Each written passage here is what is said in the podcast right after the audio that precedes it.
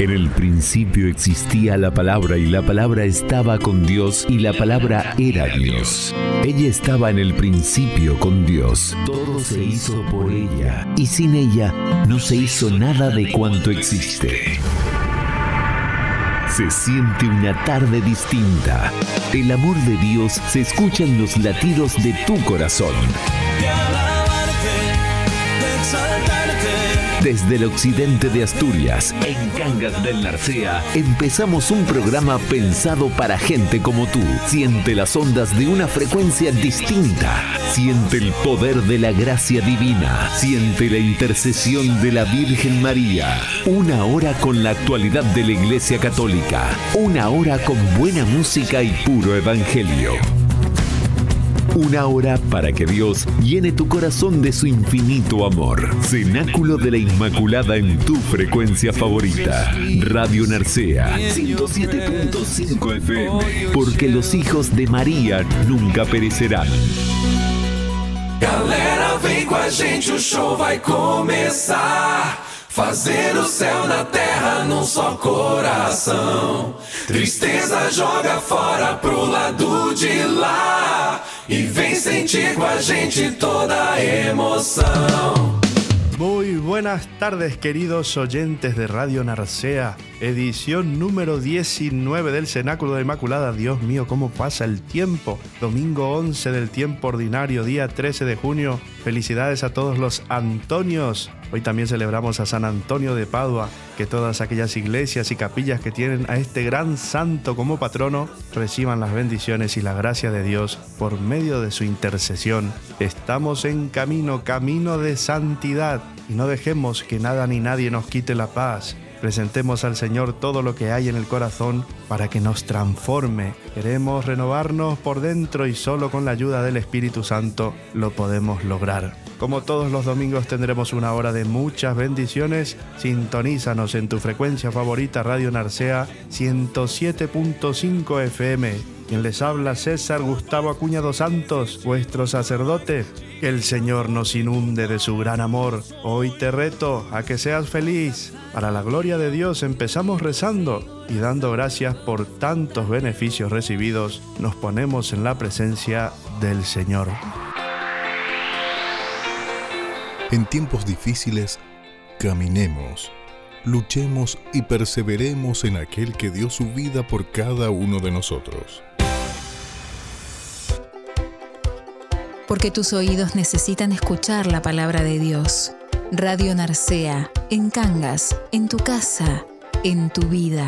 Estés donde estés, estamos contigo. Bienvenidos al Cenáculo de la Inmaculada, un espacio dedicado a la evangelización sin fronteras, un espacio dedicado para ti.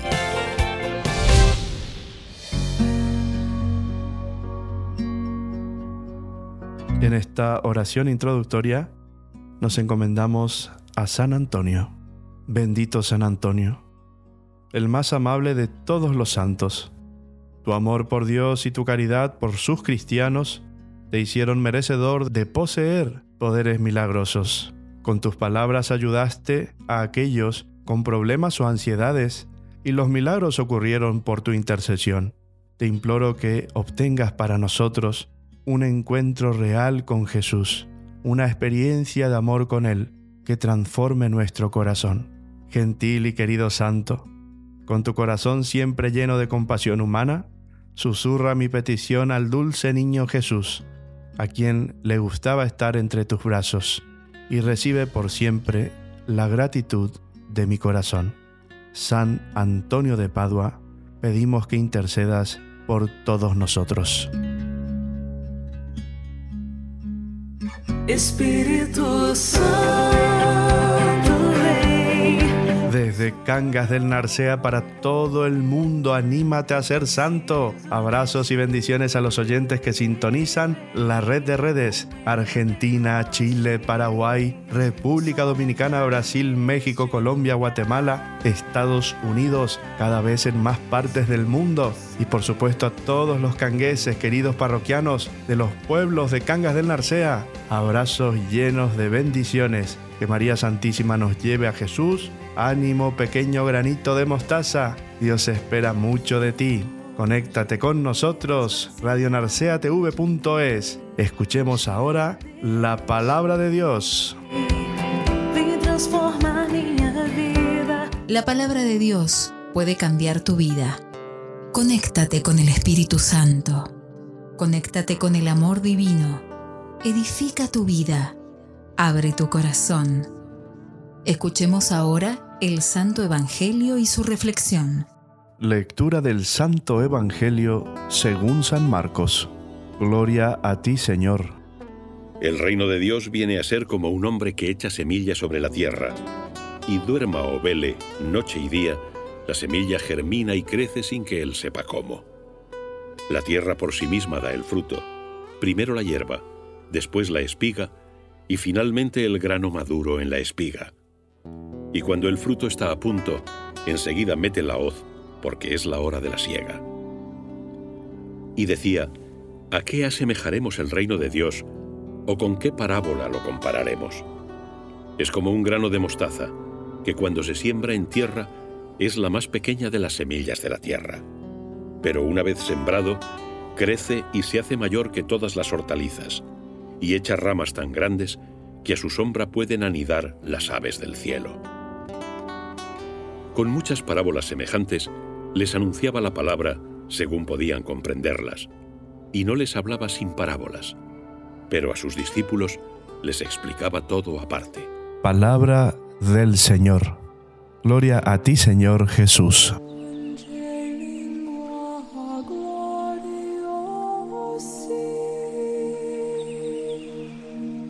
Dios es trabajador, solícito. Todo lo que dice lo cumple. Su palabra da frutos abundantes.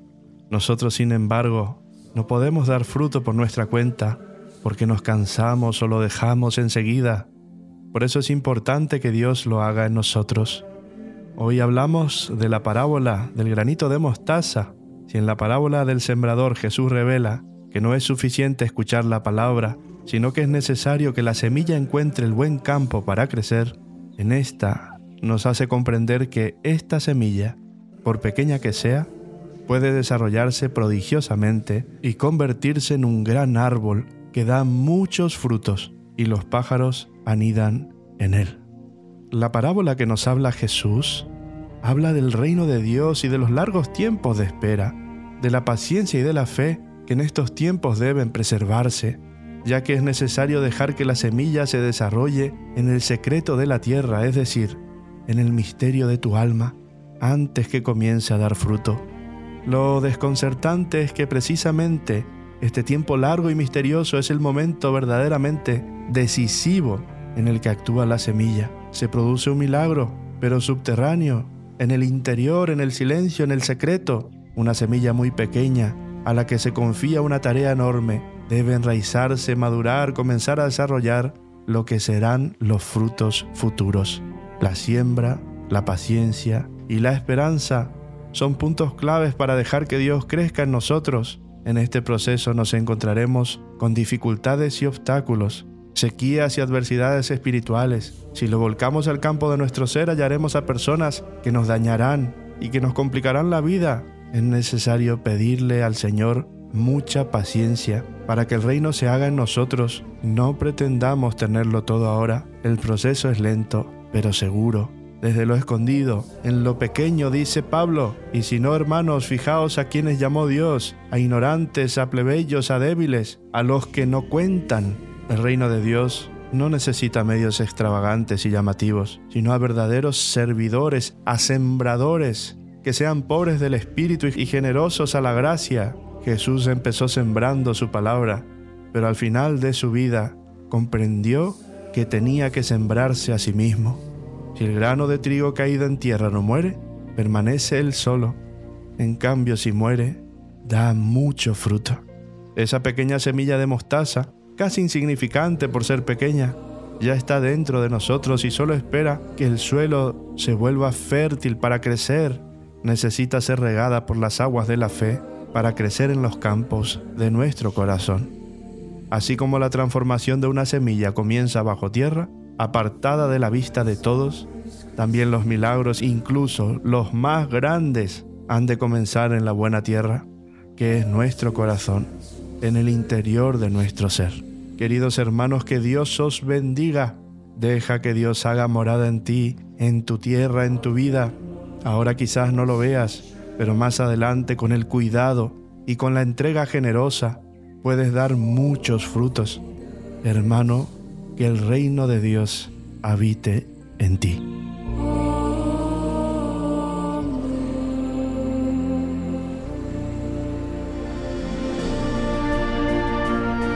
In nomine Patris et Filii et Spiritus Sancti. Amen. Salve Regina, Mater Misericordie, Vita, Dulcedo et Spes Nostra, Salve. Ad Te clamamus, exules filii Eve, Ad Te suspiramus, gementes et flentes in ac lacrimarum valle. Eia ergo advocata nostra, ilos tuos misericordes oculos ad nos converte. Et Iesum benedictum fructum ventris tui, nobis post hoc exilium ostende. O clemens, o pia, o dulcis Virgo Maria. Amén. Vivamos esta experiencia de amor como verdaderos hermanos. Ponemos la música que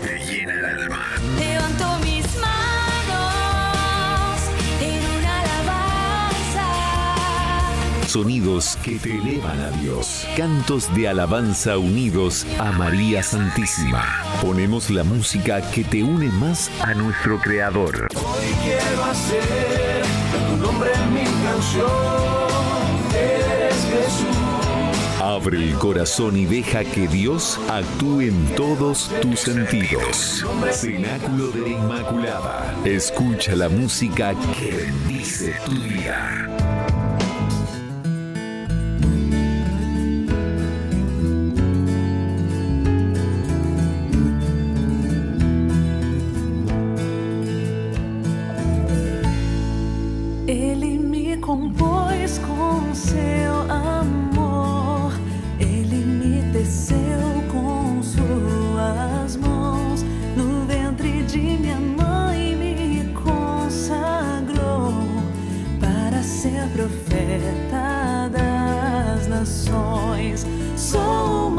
solution.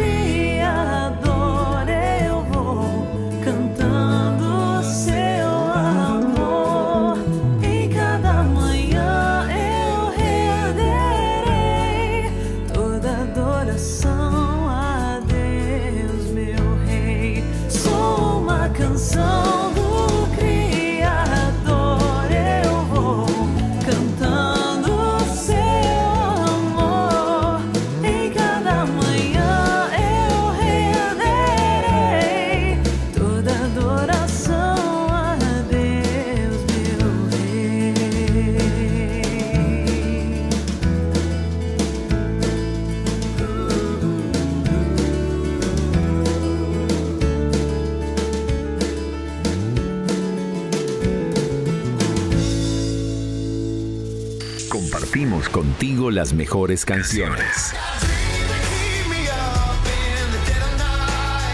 Los éxitos de la música cristiana envuelven tus sentidos. Reza, adora, alaba, bendice. Escucha la música que te llena de verdad.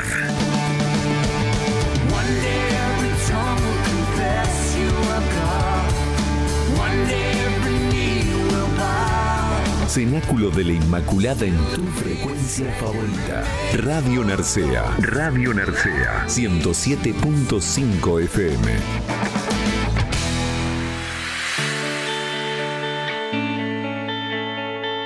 Pequeños y humildes como el granito de mostaza, la soberbia no nos deja dar frutos. La soberbia impone su forma a los demás y requiere aplausos y reconocimientos. La soberbia es el veneno del alma. No se puede crecer en el amor si el corazón se mantiene soberbio. La soberbia como un imán atrae a los demás pecados, hermanos. Como un granito de mostaza pidamos a Dios permanecer en su amor. El mundo es atractivo, pero difícil es el camino de santidad si solo nos alimentamos de él. Quiero compartir con ustedes en este bloque algunos escritos de Ignacio Larrañaga para nuestro camino de santidad, escritos que me están ayudando mucho a nivel personal. Preciosa humildad. Estamos, dice Ignacio, ante una moneda devaluada, una palabra que poco o nada dice a nuestros oídos y por eso mismo hoy en día está fuera de circulación. El humilde no se avergüenza de sí, ni se entristece, no conoce complejos de culpa, ni mendiga autocompasión, no se perturba ni encoleriza, y devuelve bien por mal, no se busca a sí mismo, sino que vive vuelto hacia los demás, es capaz de perdonar y cierra las puertas al rencor. Un día y otro día el humilde aparece ante todas las miradas, vestido de dulzura y paciencia, mansedumbre y fortaleza, suavidad y vigor, madurez y serenidad. Qué difícil este camino, ¿no? Parece tan fácil cuando lo escuchamos, cuando lo leemos, cuando lo contemplamos, pero verdaderamente esto es un don de Dios. Tenemos que pedirlo. Nos dice Ignacio, y sin posible cambio, habita permanentemente en la morada de la paz y las aguas de sus lagos interiores nunca son agitadas por las olas de los intereses, ansiedades, pasiones o temores. Los verbos desaparecer, desapropiarse, desinstalarse, desinteresarse. Al humilde le encanta vivir en el silencio y en el anonimato. El humilde respeta todo, venera todo. No hay entre sus muros actitudes posesivas ni agresivas, no juzga, no presupone, nunca invade el santuario de las intenciones. Es sensible hasta sentir como suyos los problemas ajenos, y su estilo es de alta cortesía. En suma, es capaz de tratar a los demás con la misma comprensión con que se trata a sí mismo. Día y noche se dedica a cavar sucesivas profundidades en el vacío de sí mismo, a apagar las llamas de las satisfacciones, a cortar las miles cabezas de la vanidad, y por eso siempre duerme en el lecho de la serenidad.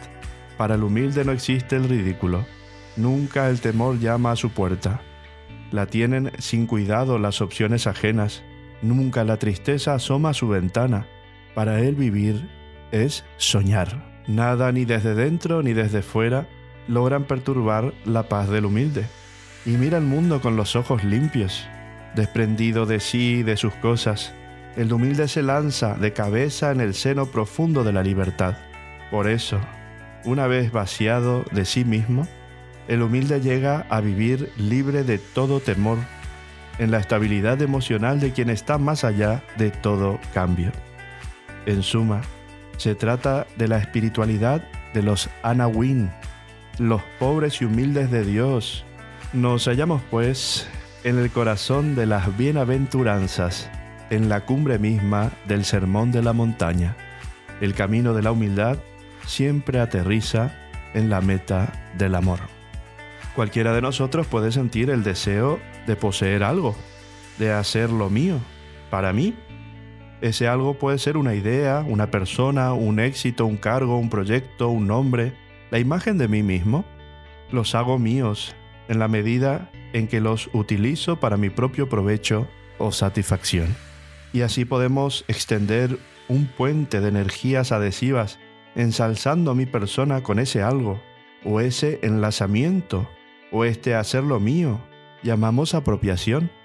Lo peor que puede suceder es que ese algo sea yo mismo. En tal caso me transformo en propietario de mí mismo. Naturalmente no se trata de una apropiación jurídica, sino más bien psicológica o afectiva. El ser humano pues puede establecer instintivamente y sin darse cuenta un vínculo emotivo de posesión, un deseo vivo de hacerlo mío y para mí, una tendencia a asirme a algo con las manos de mis energías mentales y afectivas. Cuando el propietario adherido emocional y acaparadamente a un algo presiente que su apropiación está amenazada o la puede perder, suelta una descarga de energía emocional para la defensa de las propiedades amenazadas. Es el temor que rápidamente puede tomar según los casos la forma de sobresalto, ansiedad y agresividad. El temor es guerra, es decir, la propiedad necesita armas que la defiendan. El propietario salta a la ofensiva y ahí se hacen presentes las armas que defienden las propiedades. Rivalidades, partidismos, discordias, agresividad de toda especie. Ello a su vez roba al propietario la alegría de vivir, le roba también la libertad interior. El propietario queda atrapado y dominado por la misma propiedad. Se hace esclavo de su propiedad. Por otra parte, pierde también la visión proporcional de la realidad. Minimiza o sobrevalora los acontecimientos de acuerdo a sus temores o deseos no puede ver las cosas tal como ellas son, sino a la luz de sus ficciones o intereses. Todo esto le hace vivir perpetuamente ansioso e inseguro. En suma, la apropiación es esclavitud, tristeza y guerra. Por ejemplo, un guía se apropia de su servicio cuando al aplicar las sesiones lo hace en el secreto de su corazón y seguramente sin darse cuenta. Para obtener la adhesión, la estima o simpatía de los talleristas, buscando sentimientos gratificantes como el elogio, el dar bien, u otros sentimientos como el reconocimiento, el agradecimiento, y si al no obtenerlos el guía queda triste o frustrado, es señal de que se buscaba a sí mismo, había apropiación. Un responsable o un guía se apropia del cargo cuando en lugar de hacer del cargo un servicio, se sirve del cargo tomándolo como una plataforma para proyectarse a sí mismo, para sentirse importante, para saborear la satisfacción y la gloria que el cargo le reporte. Es señal de que hay apropiación cuando un responsable no actúa ni permite que los demás actúen, o cuando a los hermanos los hace incondicionales a su persona, dependientes y dominados, organizando sutilmente los grupos adictos a su persona para la defensa de sus intereses. Cuando entran los talleristas de una ciudad o en un equipo local o nacional, surgen y se arrastran, a veces por largo tiempo. Discordias y partidismos es señal de que alguno o todos se buscan a sí mismos. Chocan los intereses personales de los unos contra los otros, descuidando la gloria de Dios cuando los responsables en sus diferentes niveles, agarrados al poder, proceden en relación con sus súbditos arbitrariedades, decisiones caprichosas o injustas o abusos de poder, es señal de que se buscan a sí mismos, cuando movidos por rastreros motivos egoístas que ni ellos mismos alcanzan a vislumbrarlos, y sería el colmo si lo hicieran invocando el nombre de Dios hago un punto y aparte. Y en esta reflexión que nos da Ignacio Larrañaga, también he puesto al sacerdocio, ¿no? El sacerdocio ministerial de nuestra iglesia. Y qué finos tenemos que andar en el espíritu para no caer en esto, porque si no podemos destruir la vida de las personas, podemos hacer mucho daño.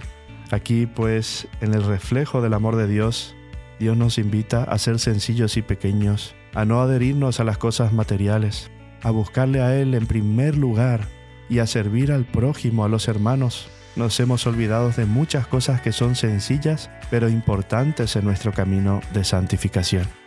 Esto también pues nos aplicamos a todos los bautizados de la iglesia. Cuanto más generosidad hay de nuestra parte, cuanto más nos entregamos, cuanto más abrimos el corazón a Dios, ahí es donde se produce el milagro. Y nunca falta, dice Ignacio, quienes se creen víctimas, mendigando autocompasión y dejándose llevar por complejos de inferioridad o manías persecutorias. Enredan, intrigan, forman grupos, son los buscadores de sí mismos y probablemente sin darse cuenta de ello. Conclusión.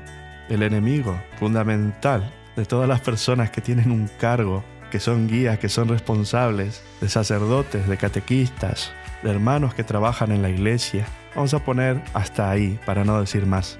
En todas partes y en todos los tiempos es y será la apropiación, la condición primaria para que los talleres lleguen a ser para siempre en el seno de la iglesia un instrumento de feliz evangelización es que estas personas que son guías vayan haciéndose paso a paso, desapropiados y vacíos de sí, pobres y humildes de corazón. Aquí, en vez de decir talleres, podemos decir evangelización. Utilicemos esta palabra y reflexionemos un poco acerca de estas cosas que escuchamos ahora.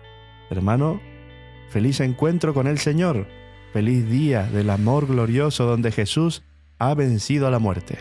Vayamos ahora a una tanda. No son solo acordes. Nada que perder,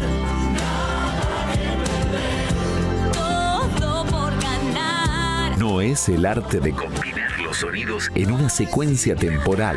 Son melodías inspiradas para que encuentres el sentido de tu vida.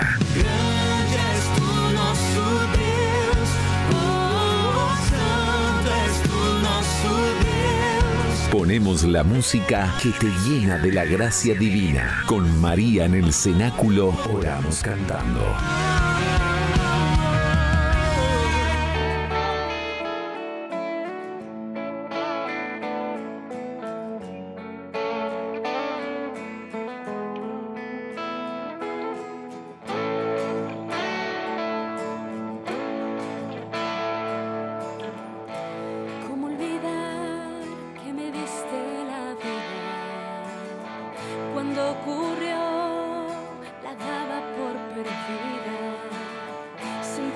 Mi corazón tan fuerte que todo comenzó a ser diferente.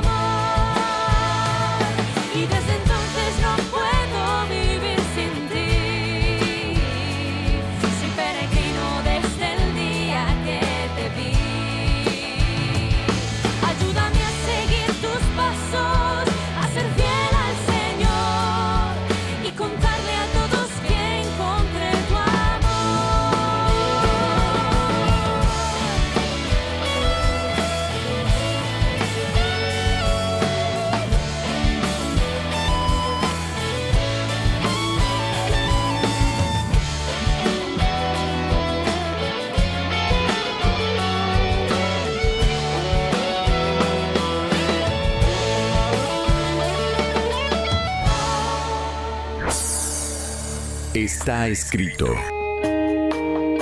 No solo de pan vive el hombre, sino de toda palabra que sale de la boca de Dios. Yo te necesito. Y es que no hay nadie quien pueda secar mis lágrimas.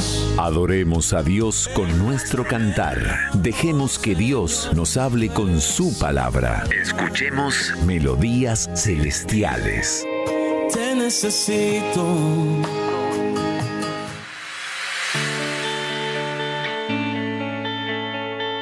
pequeños como granitos de mostaza. Enséñanos, Señor. Enséñanos, Señor, a entender esto con el alma, con el corazón, con la vida, hacerlo realidad. Enséñanos a ser pequeñitos, Señor. No tenemos por qué demostrar nada a nadie. Enséñanos a crecer en la riqueza de tu amor para poder nutrir a otras personas de buen fruto, para que los demás puedan ver en nosotros que tú eres el amor de los amores. Enséñanos, Señor, a ser agradecidos, a vivir en constante enamoramiento hacia ti, a vivir esta historia de amor siempre de tu mano y de la mano de María. Hablábamos en el bloque 1 de la apropiación. Yo creo que es importante pues seguir este tema, ¿no? Que no nos permite ser humildes, apropiarse de las cosas, de las personas en un gesto de autoritarismo. Esto pasa mucho en la evangelización, ¿no? Nos creemos dueños de la verdad, no nos hacemos pequeñitos ante Dios, reflejando en nuestra persona lo que debe ser un cristiano. Algo que me llamó mucho la atención, esta semana estuve viendo un, un vídeo que hablaba sobre la resurrección de Cristo, ¿no? Y el que relataba los hechos y hablaba de los autores no cristianos y cristianos, hacía una tabla de comparación entre los evangelistas y cómo se dio la historia, ¿no? Y de la veracidad de los hechos. Decía, en el momento que los apóstoles, los discípulos de Jesús se presentaban ante las autoridades, no daban explicaciones complicadas, no hacían apologética de la fe, ¿no? Sino que contaban lo que habían vivido. Incluso en ese momento de martirio, en ese momento donde estaban, donde estaban siendo llevados para el matadero, ¿no? o quemados, o triturados, o comidos por leones, en ese momento decían, no podemos negar lo que hemos vivido, lo que hemos visto, lo que hemos escuchado, nuestra experiencia de amor con Jesús, nosotros le vimos vivo, resucitado, y eso nos basta. Eso me hizo reflexionar muchísimo y como muchas veces perdemos el tiempo buscando explicación de las cosas, ¿no? O tratando de dar explicaciones a los demás, y no se trata de eso. Nuestro camino tiene que ser una experiencia viva con Jesús resucitado. Es ahí donde nace nuestra evangelización. Primero, evangelicemos con nuestra persona, con nuestro ser. Y como decía San Francisco, y si al final de todo, pues tenemos que utilizar las palabras, pues utilicemos las palabras, pero primero está el ejemplo.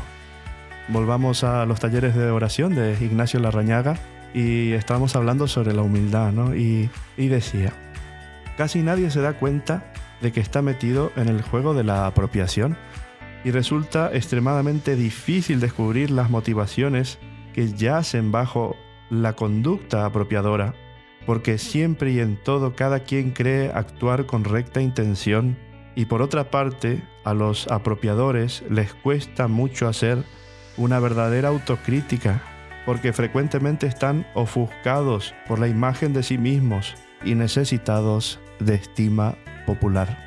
El misterio se consuma en el mundo de las intenciones y motivaciones, un mundo desconocido para uno mismo. Y no rara vez, cuando uno creía estar actuando limpiamente, los resortes secretos que impulsaban la conducta eran hijos disfrazados del amor propio, como el avestruz esconde la cabeza debajo del ala para no ver al cazador. El amor propio, el yo, se disfraza se engaña a sí mismo, ocultándose bajo las alas de las razones, que casi siempre son excusas y pretextos para engañar a los demás. Los apropiadores no toman conciencia, no quieren, no pueden tomarla. Les cuesta reconocer que están metidos en el juego de intereses camuflados. Necesitamos vivir permanentemente en estado de alerta, asomarnos al mundo secreto e inconsciente de las motivaciones para rectificar sin cesar las intenciones y para que Dios, su gloria e intereses sea el motivo inicial y final de toda nuestra actuación. Sí, decimos para la gloria de Dios, pero lo decimos de la boca para afuera o lo decimos para intentar que el hermano se dé cuenta de algo, ¿no? No es así. Pidamos al Espíritu Santo de rodillas, con ardor y sin cesar, el espíritu del discernimiento y sobre todo el espíritu de la humildad. Escuchamos muchas veces esta frase que dice, rezan y no cambian, van a misa y siguen siendo los mismos C y termina con N, van a misa y hacen la vida imposible a los demás. ¿Qué está pasando ahí? Dejemos aparte el hecho de que frecuentemente los que nunca rezan se defienden a sí mismos atacando a los que rezan. Además hay que preguntarse que si rezando son así, ¿cómo serían si no rezaran? Nosotros mismos somos testigos en nuestra propia intimidad de cuántos esfuerzos necesitamos hacer, cuántos vencimientos en el silencio del corazón sin que nadie los note para percibir alguna mejoría, un leve crecimiento. No se puede decir tan alegremente rezan y no cambian. Además nadie cambia. En el mejor de los casos mejoramos. Nadie llegará a ser humilde como Jesús. La cuestión es pasar la vida entera haciendo actos de humildad al estilo de Jesús. En todo caso, comencemos por aceptar, por metodología, la hipótesis de que hay quienes rezan y no cambian. Es un hecho. En la historia del espíritu conocemos personas piadosas que al parecer hasta el fin de sus días arrastraron sus defectos congénitos de personalidad, dedicaron a Dios muchas horas, pero hasta la muerte permanecieron egoístas, susceptibles, infantiles. Al parecer, no mejoraron. En cambio, el Dios de la Biblia es un Dios que cuestiona y desinstala, nunca deja en paz aunque siempre deja paz, no responde si no pregunta, no facilita si no dificulta, no explica si no complica, a sus elegidos los lleva al desierto, donde los va forjando al fuego lento, en el silencio y en la soledad. Siempre hay un Egipto de donde salir, y este Dios va sacando incesantemente al pueblo y colocándolo en marcha en dirección de una tierra prometida, llena de árboles frutales que son humildad, amor, libertad y madurez. Ahora viene la pregunta, ¿qué pasó aquí? ¿Cómo se entiende la contradicción de que estas personas trataron tanto con Dios y un Dios liberador, cómo no los liberó? Dedicaron tantas horas a Dios y un Dios que nunca deja en paz, ¿cómo las dejó en paz y sin paz? La respuesta sintética es esta. Estas personas, en lugar de dar culto a Dios, se dieron culto a sí mismas. Aquel Dios con quien tanto trataron no era el otro, era una proyección de sí mismos. No hubo una salida hacia el otro, el centro de interés estuvo en sí mismos. Eran ellos mismos. Parecía que buscaban a Dios, se buscaban a sí mismos. Parecía que amaban a Dios, se amaban a sí mismos. Parecía que servían a Dios, se servían de Dios. Como no salieron de sí mismos, no maduraron, porque si no hay salida, no hay libertad. Si no hay libertad, no hay amor. Si no hay amor, no hay madurez. Por eso no crecieron. Aquí dejamos la cuestión. Seguramente más de uno de nosotros nos sentimos identificados con esto, ¿no? Rezan, rezan y no cambian. Pues empecemos a poner en el centro de nuestra vida a Dios y no a nosotros.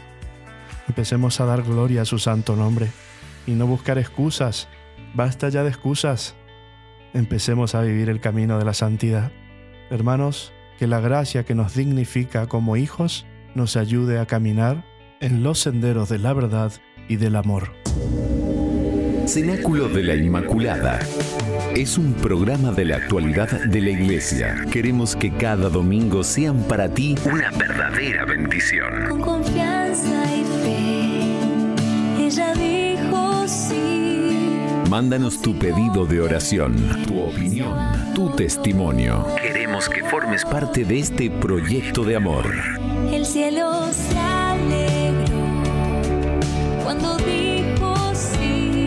Sintonízanos en Radio Narcea 107.5 FM.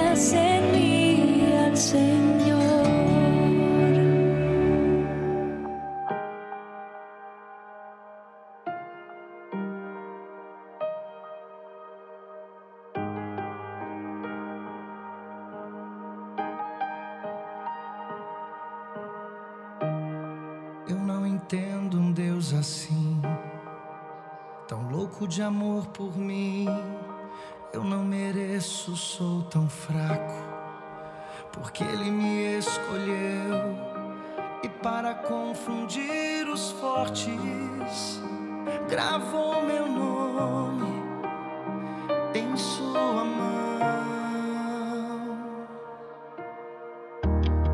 Eu não entendo um Deus assim, tão louco de amor por mim eu não mereço, sou tão fraco, porque ele me escolheu e para confundir os fortes.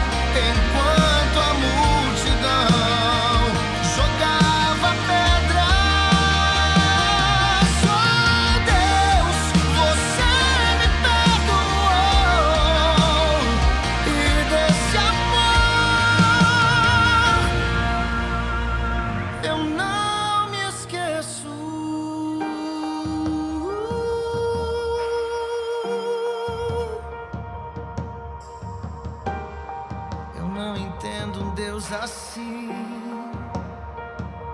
louco de amor por mim.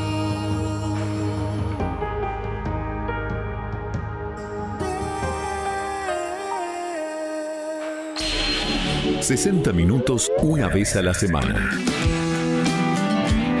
Cenáculo de la Inmaculada. Radio Narcea 107.5. todo en su lugar. Te haces el sueño que siempre he querido. Todos los domingos de 19 a 20 horas con César Sacerdote. Ponemos la música que eleva tu alma.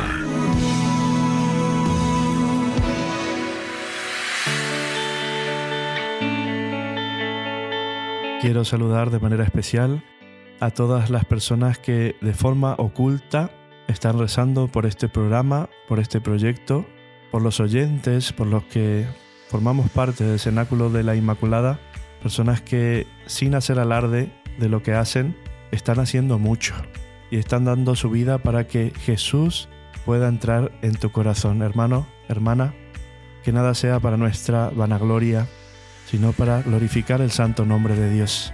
Cuando llegamos a entender este camino es porque el Espíritu Santo habita en nosotros. Pidámosle ayuda a la Virgen María. Necesitamos crecer en humildad, pero sobre todo necesitamos tener experiencia de Dios. Donde está el amor, allí está Dios. ¿Quién es pues el verdadero Dios? ¿Cuál es la señal por la que distinguiremos al verdadero Dios? La señal es el amor. El Dios verdadero es aquel que nos saca de la esclavitud del egoísmo y nos pasa a la patria del amor, porque Dios es amor. Pero esta palabra amor es la peor entendida, porque gran parte de las veces que parece que amamos, en realidad no amamos.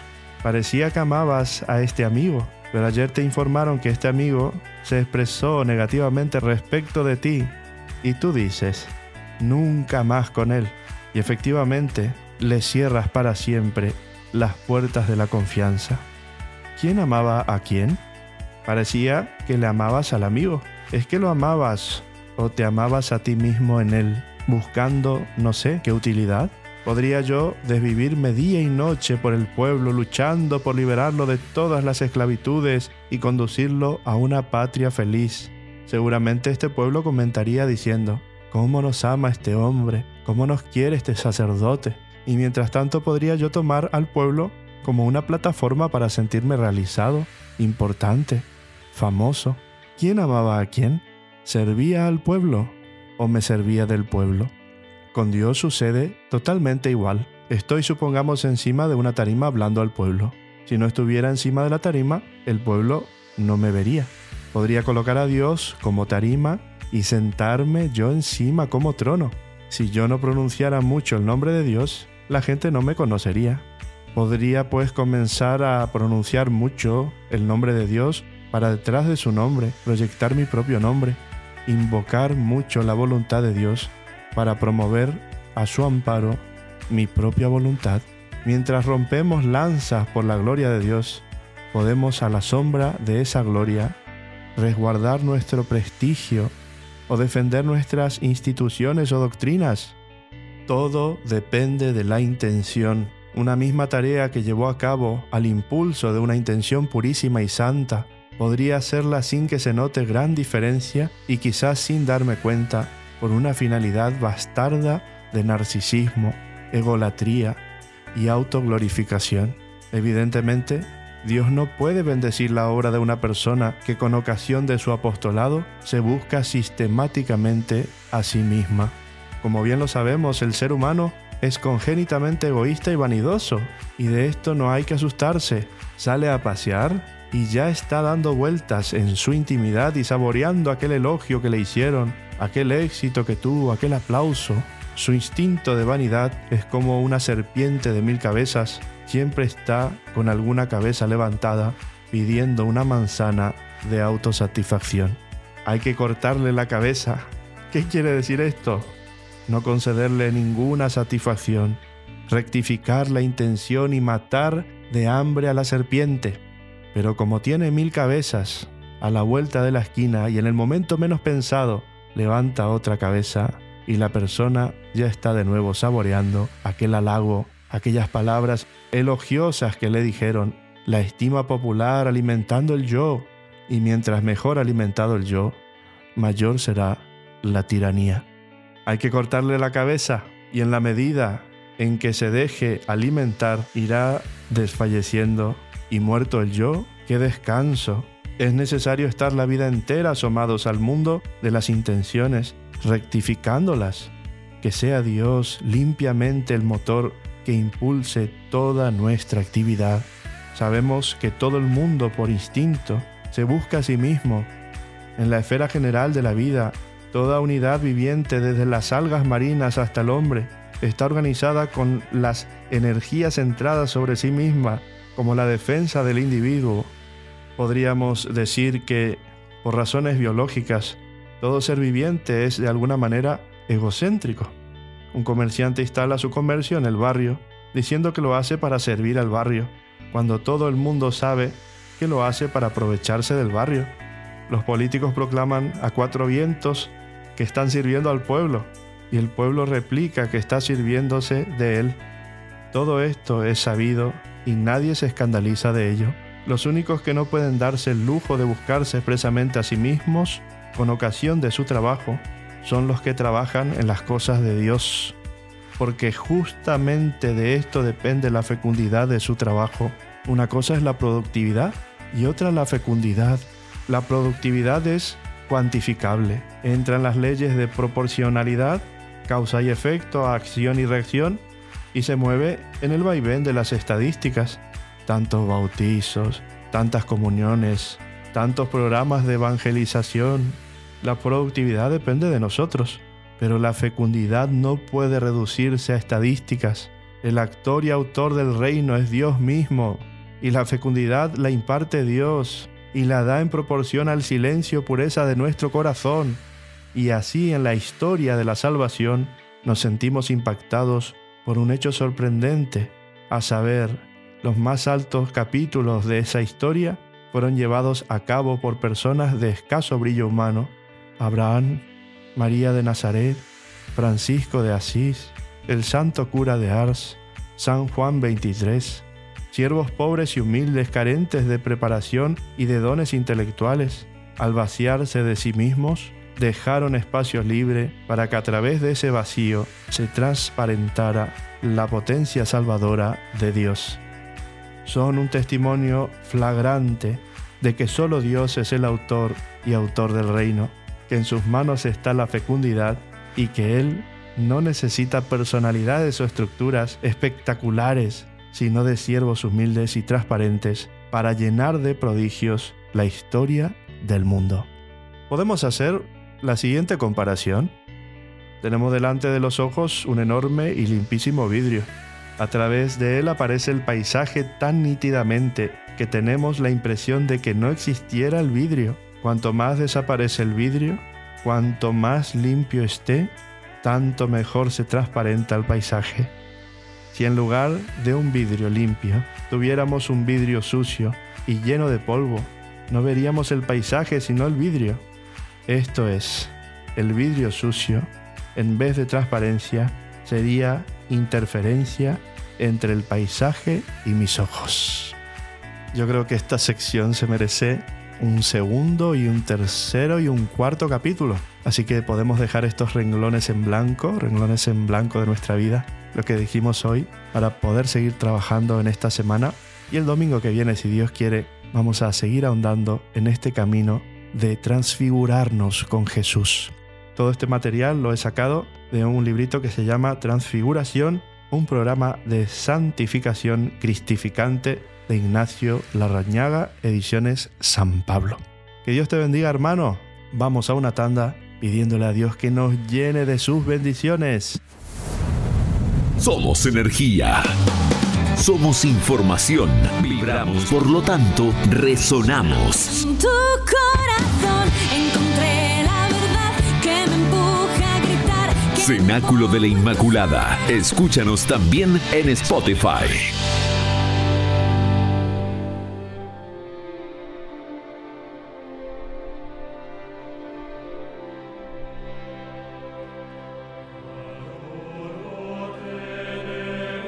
La misericordia de San Juan Pablo II, la caridad de San Vicente de Paul, la parresía de San Pablo, la fe inquebrantable de San Francisco de Asís. ¿Y tú, te animas a ser santo? Abre tu corazón. Deja que Dios tome el control. Anímate a caminar en esta gran historia de amor. Los santos no fueron perfectos, sino personas que se dejaron transparentar por el amor de Dios. Caminemos juntos, combatamos el buen combate. Escuchemos ahora historias de los santos.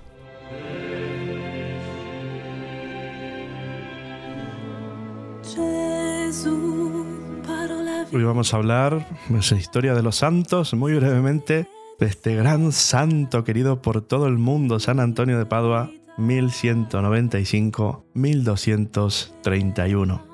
San Antonio de Padua se llamaba Fernando y nació en Lisboa. Se educó entre monjes, primero con los canónigos regulares de San Agustín y después en el convento de la Santa Cruz en Coimbra.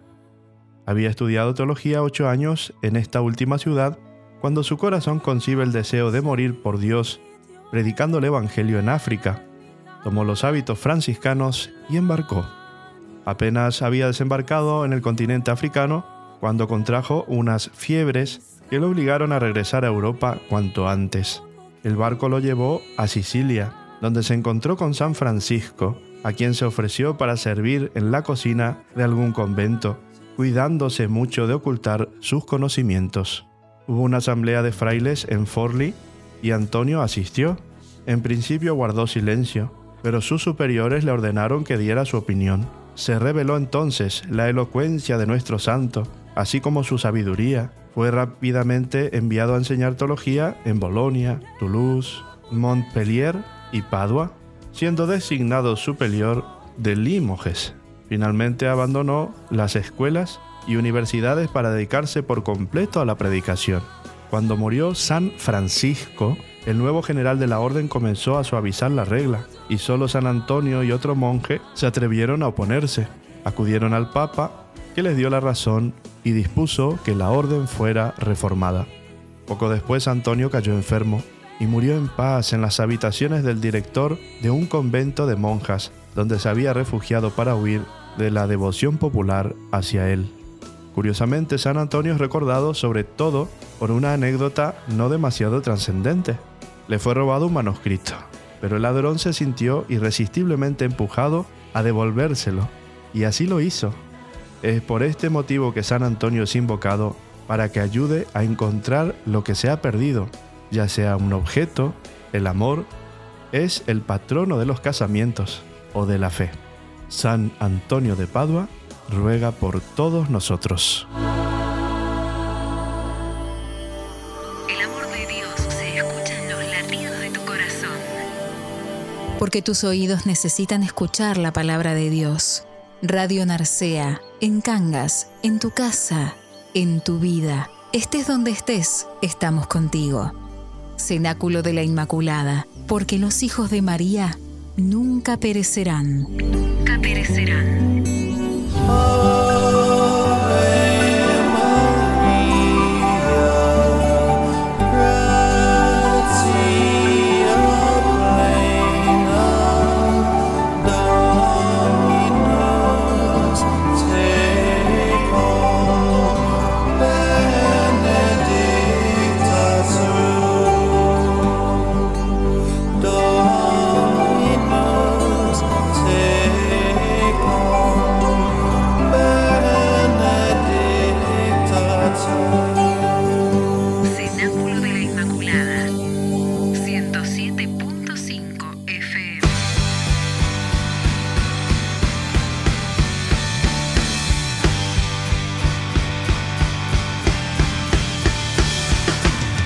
Feligreses y parroquianos, os informamos ahora los horarios. Viernes 18 de junio, San Damías a las 5 de la tarde, Basílica de Cangas a las 8. Sábado 19 de junio, te pongo a las 4 de la tarde, el catecismo a las 6, misa de catecismo a las 7 de la tarde y Basílica de Cangas a las 8 de la tarde. Domingo 20 de junio, ambas aguas a las 10 de la mañana, Limesa a las 11, la regla de Perandones a las 11, San Cristóbal a las 12, Basílica de Cangas 12 y media, Besullo a la 1 de la tarde, Santuario de la Cebo a la 1 y 30 y Posada de Rengo también a la 1 y media.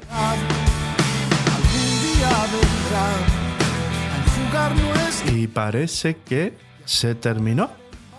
Se nos pasó el horario. Queridos hermanos, esto no es el final. Cenáculo de la Inmaculada se repite todos los lunes a las 12 del mediodía en Radio Narcea. También podéis encontrarnos en Spotify. Mándanos tu mensaje, tu pedido de oración, tu saludo en audio. No dejes de entrar a nuestra web radionarceatv.es. Estamos en todas las plataformas digitales. Que María Santísima Nuestra Señora del Acebo nos ayude en este peregrinar, nos ayude a conocer cada vez más el amor de Dios, el amor que llena nuestro corazón. Feliz domingo, Día del Señor. Bendiciones, hasta pronto. Esto no es el final.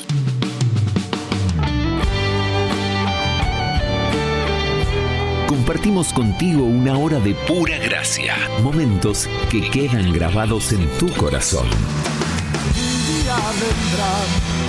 un salvará a los santos.